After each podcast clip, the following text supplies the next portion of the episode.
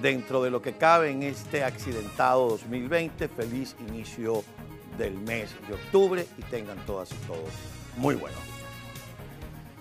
¿De qué hablamos? Me preguntaba. Y ustedes dirán, pero es que este tipo nunca sabe de qué va a hablar. Es que esto es una ruleta rusa.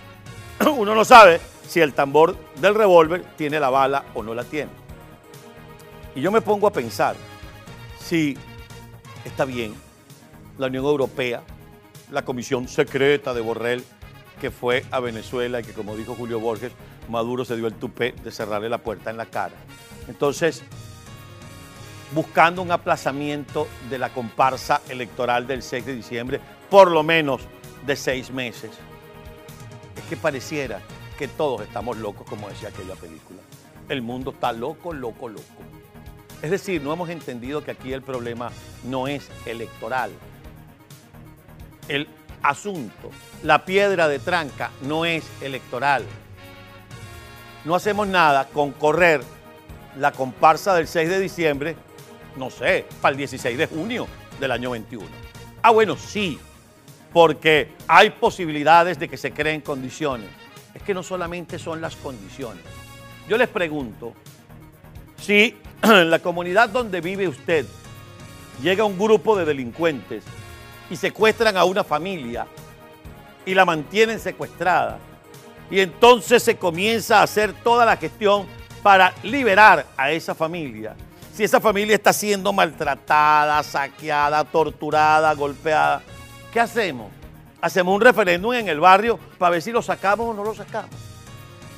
Es un problema de delincuencia transnacional, de crímenes de lesa humanidad. No lo dice Carlos Acosta, no lo dicen los factores de oposición, lo dice un informe de Naciones Unidas, lo dice la alta comisionada para los derechos humanos de Naciones Unidas. Es tortura, es saqueo de un país, es querer eternizarse en el poder, es la complicidad con los factores más peligrosos de la humanidad, como el terrorismo, el narcotráfico, el lavado de dinero. Si vamos a correr la comparsa, vamos a correrla, pero que deje de ser comparsa, porque aquí no se trata de vamos a abrir un espacio más y entre tanto la gente se sigue muriendo. Entre tanto, siguen torturando. Y los otros que se colocan galones aquí, no, ya no vamos, pero hicimos lo nuestro. Liberamos gente. Y hay que liberar a 30 millones de venezolanos, 25 que están allá adentro y 5 millones y pico que están afuera queriendo regresar. De eso se trata. No es solamente cambiar las autoridades electorales, hay que cambiar el modelo político, hay que cambiar el sistema electoral y hay que sacar a los criminales del poder. Hay que optar por la opción de un gobierno de emergencia nacional para entonces así crear las condiciones creíbles, confiables, con los estándares internacionales para que el pueblo venezolano se pueda sentir confiado y escoger a quien crea que va a ser el mejor o la mejor presidente, los mejores o las mejores diputados o diputadas.